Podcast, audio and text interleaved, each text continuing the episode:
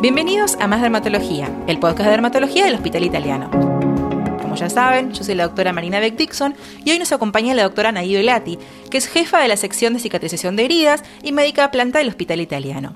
Es nuestra flamante invitada del día de hoy la que va a inaugurar esta sección especial dentro de nuestros podcasts en la que vamos a hablar de cicatrización de heridas. Bienvenida doctora y gracias por acompañarnos. Bueno, Marina, gracias por invitarme. En realidad, gracias por invitar a toda la sección, porque este va a ser el primer eslabón de una serie de, de podcasts que vamos a estar hablando para los pacientes y también para los profesionales de la salud que se quieran interesar en esta disciplina de las heridas. Bueno, le quería contar que la doctora Velati es una referente en el tema y es una apasionada cuando se trata de la cicatrización de heridas y fue ella la que vino y me propuso grabar estos eh, programas especiales en conjunto con su equipo de trabajo para poder educar a toda la población, como decía ella, no tanto pacientes como profesionales de la salud. Una buena forma de empezar, me parece, doctora Velati, es por el principio. Así que, ¿a qué nos referimos cuando hablamos de una herida de piel? Mira, el término herida es un término muy grande, pero básicamente es cuando tenemos una lesión en la piel, una pérdida justamente de nuestro órgano principal, que es la piel. Hacemos la pérdida de las capitas que nos protegen. Entonces, en medicina lo que decimos es que es una solución de contigüidad. Y esto puede tener diferentes profundidades, desde ser muy superficial hasta ser muy profunda, llegar a la grasa, incluso depende del lugar donde nosotros tengamos esta herida, nosotros decimos la parte topográfica, podemos exponer tanto tendones como lesiones óseas. ¿Y cualquiera de nosotros podemos presentarlas? En realidad cualquiera puede tener una, una, herida. El tema es la etiología. Cuando tenemos una herida aguda, eso por ejemplo en un contexto de un accidente, todos estamos expuestos a esta circunstancia. Después tenemos otra eh, otro conjunto de heridas que son las heridas crónicas. Y esas van a tener mucho que ver en relación a la patología que las causa. No es lo mismo tener un pie diabético, no, es lo mismo tener una úlcera por presión, que está asociada a pacientes que tienen situaciones de bajo movilidad, de situaciones específicas, en donde los van a poner en una circunstancia de encamamiento o de uso de, sillas eh, para trasladarse, o una herida, por ejemplo, en las piernas, que va a tener mucho más vínculo con las patologías vinculadas a la vasculatura, desde problemas venosos, arteriales o linfáticos. Perfecto, como decía la doctora, ¿no? Hay un sinfín de, de, heridas. Las heridas agudas puede ser que nos caímos y nos raspamos y nos hicimos una frutilla, que nos cortamos cocinando, pero después esas tienen, generalmente son fáciles de resolver y resuelven prontos.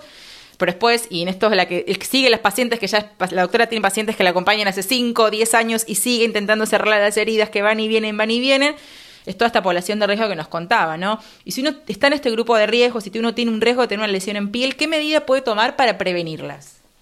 En general lo que nosotros intentamos es como trabajamos con pacientes mayores, primero es prevenir las caídas. Luego, prevenir los accidentes que pueden ocurrir a nivel de miembros inferiores, o sea, acondicionar las, las, casas y los lugares donde el paciente transita, porque es muy frecuente que uno lastime y empiece una lesión traumática que luego se termine transformando en una lesión crónica en estos pacientes que ya tienen una patología asociada, así como dijimos la diabetes, la enfermedad venosa y alteraciones nutricionales. El otro punto es eh, cuidar la piel, porque sabemos que es un órgano de protección, ¿sí? nos genera una barrera que separa el exterior del interior. Entonces, cuanto mejor tengamos acondicionada nuestra piel, mayores capacidades va a tener para poder responder a cualquier traumatismo o a cualquier patología que se inserte dentro de la piel. Entonces, como medidas generales, hidratarla, usar un jabón cremoso, evitar los jabones que generen irritación en la piel, como los antibacterianos, los que tienen, por ejemplo, pHs altos como puede ser el jabón de glicerina o el jabón blanco que se usa muchísimo.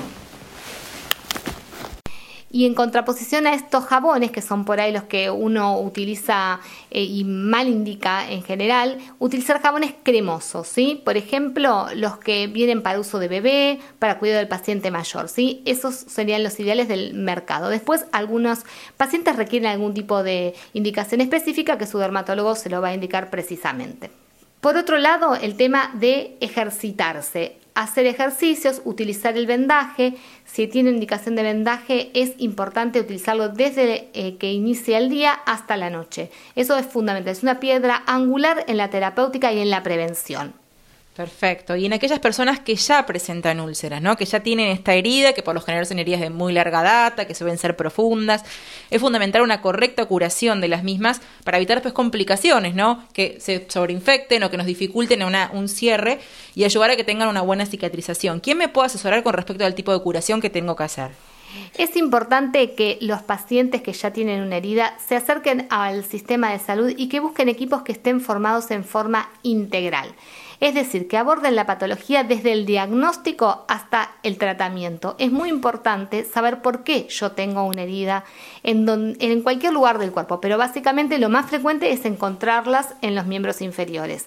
La etiología, que es la causa, el por qué yo tengo esta herida, me va a dar herramientas para poder hacer un tratamiento asociado a la causa y después dedicarnos a tratar el lecho de la herida. ¿Qué quiere decir el lecho? Es la ubicación donde está la lesión, ¿sí? lo que nosotros vemos como herida, como úlcera. Pero no podemos sacarnos Em, el eje de poder tratarlo con dos puntas. Por un lado, el tratamiento local y por otro lado, el tratamiento sistémico. Perfecto, esto me parece muy importante lo que dice la doctora porque, bueno, le, pasa todo el tiempo pacientes que tienen años de evolución, que nunca consultaron correctamente, no consultaron con un profesional eh, entrenado y esto hace que se demoren un montón los tiempos a la hora de diagnosticar de, dónde viene esa lesión, de poder planificar un tratamiento para lograr una buena curación. Entonces, estas son lesiones complicadas, son patologías de difícil manejo, entonces busquen a profesionales entrenados que sepan lo que están viendo, lo que están tratando y los puedan dar un buen asesoramiento. En estos pacientes, ¿cuáles son los cuidados generales que tenemos que tener aparte de esto de un buen jabón, una buena hidratación, evitar caernos, evitar lastimarnos? ¿Cuáles son las medidas básicas de cuidado de las úlceras? Como recomendación general al paciente que, por ejemplo, todavía no hizo ninguna consulta específica y no tiene un equipo de tratamiento de seguimiento, la indicación es intentar ser lo menos traumático posible y un punto importante tener en cuenta es evitar el dolor en cada una de las curaciones. Esto tiene que ser un eje básico para el paciente que se encuentra con heridas. No debe sufrir. Podemos intentar tratamientos que el paciente logre bajar los niveles de dolor y un punto inicial es la curación. Si nosotros cuando hacemos la curación generamos dolor, eso genera una alteración en la cicatrización. Entonces, como básico, utilizar Elementos que no sean adherentes. La limpieza con solución fisiológica. Prepararse todos los elementos antes de iniciar la curación. Un elemento muy importante es la higiene para mantenerla durante la curación. No necesitamos un ambiente estéril, pero sí necesitamos estar en un ambiente limpio. Por eso tenemos que lavarnos las manos, preparar todos los elementos, utilizar por ejemplo una toalla para colocarlo debajo de la región donde vamos a poder irrigar las, eh, gasas que tenga sobre la herida para no generar una extracción traumática en donde genere dolor. Entonces vamos a humedecer las gasas con solución fisiológica. También se puede utilizar agua eh, de grifo, el agua de la canilla. El tema es que en este punto, ¿por qué los médicos siempre dicen solución fisiológica? Porque sabemos que este, esta solución fisiológica no está contaminada. Pero si ustedes tienen agua no contaminada, o sea, agua potable, puede utilizar el agua de la canilla. La idea es que se hidrate bien todas las gasas, la retiremos, hacemos una nueva limpieza del lecho de la herida, que es el agujero donde tenemos la herida, y luego cubrirla con una gasa vaselinada. La vaselina tiene que ser sólida para no aumentar el exudado en el lecho de la herida. Con esto cumplimos una curación mínima y que no genera traumatismos en el lecho y mantiene una pequeña humedad para favorecer los procesos de cicatrización que ya están preestablecidos en nuestro organismo. Muy bien, entonces ven, son pocos pasos, pocos elementos en un orden que no tiene que doler, así que a no inventarse un sinfín de capas de cremas y cosas que compramos en la farmacia o que escuchamos por la tele, aerosoles y demás, porque a veces eso nos termina lastimando más. Estas curaciones que nos acaba de escribir, doctora, ¿siempre la puede hacer el paciente? ¿A veces tiene que hacerlo enfermero personal entrenado? Esta curación básica la puede hacer eh, incluso el paciente si tiene buenas capacidades motrices y si puede ver bien. También hay pacientes que tenemos que no tienen buena visión, entonces eso también es un limitante. Pero en caso de que el paciente lo pueda realizar teniendo estas habilidades, lo puede realizar. Si no, es muy eh, importante tener alguien del equipo de su familia que lo ayude y lo colabore, porque no solamente tenemos la curación, sino que también tenemos el vendaje. Y ahí sí tenemos una dificultad un poquito mayor. Aprender a vendar a nuestro familiar es muy importante. Lo que yo comenté como una curación básica es el inicio para cualquier paciente, pero luego puede haber algún tipo de complejidad dentro de los tratamientos porque dentro de lo que es el espectro de la terapéutica para la cicatrización de heridas existen un montón de productos que tienen diferentes características de forma física, de aplicación, de tiempos en los que lo tenemos que retirar que eh, se los van a ir comentando los, los médicos que lo traten. Eh, esa es una realidad. Pero en general la curación es una curación, aunque sea con elementos de, cicatrización de herida vinculados a la farmacéutica, es una curación que el paciente la puede realizar en su domicilio sin ninguna otra complejidad. Bueno, y ahí la doctora también nos mencionaba esto del vendaje, ¿no? Eh, porque muchas veces lo vemos acá a, todos sus pacientes esperándola y gran parte de ellos tienen, eh, tienen vendajes. ¿Esto es siempre necesario? ¿Cómo debería realizarse este vendaje? Sí, el vendaje es importantísimo, pero antes de iniciar un vendaje tenemos que tener en cuenta que nuestro paciente no tenga una enfermedad arterial. ¿Qué quiero decir con esto? Que no tenga ocluidas sus arterias, en donde si nosotros le ingresamos un vendaje vamos a aumentar la isquemia, que quiere decir que no le llegue sangre al terreno de la irrigación de miembro inferior. Con lo cual, para poner un vendaje tengo que estar seguro que mi paciente no tenga una enfermedad arterial. Por eso tiene que tener una evaluación previa. El vendaje es una medicación física. Es como cuando nosotros indicamos un medicamento. Tiene indicaciones y contraindicaciones y tenemos que tener certeza de cómo es la técnica, porque no es lo mismo tomar un comprimido cada tres horas que ponerse un vendaje con una técnica correcta. ¿Sí? Tenemos que entender que el vendaje es una medicación física y tiene las mismas características, aprender a colocárselo, saber si el paciente lo puede recibir. Y otro punto no menor es que si el paciente tiene dolor, el dolor no le va a permitir utilizar el vendaje. Por eso abordar el dolor y las heridas es un abordaje conjunto. Perfecto, esto es fundamental, el tema del, vendaje también, eso me parece es otra piedra angular en el tratamiento de las heridas. Y vemos muchas veces que los pacientes vienen con un vendaje mal puesto, porque no lo toleran, porque les molesta, porque se le cae. Y es fundamental hacer el mayor esfuerzo posible, ya sea el vendaje o el familiar que los ayuda, para, para hacerlo correctamente.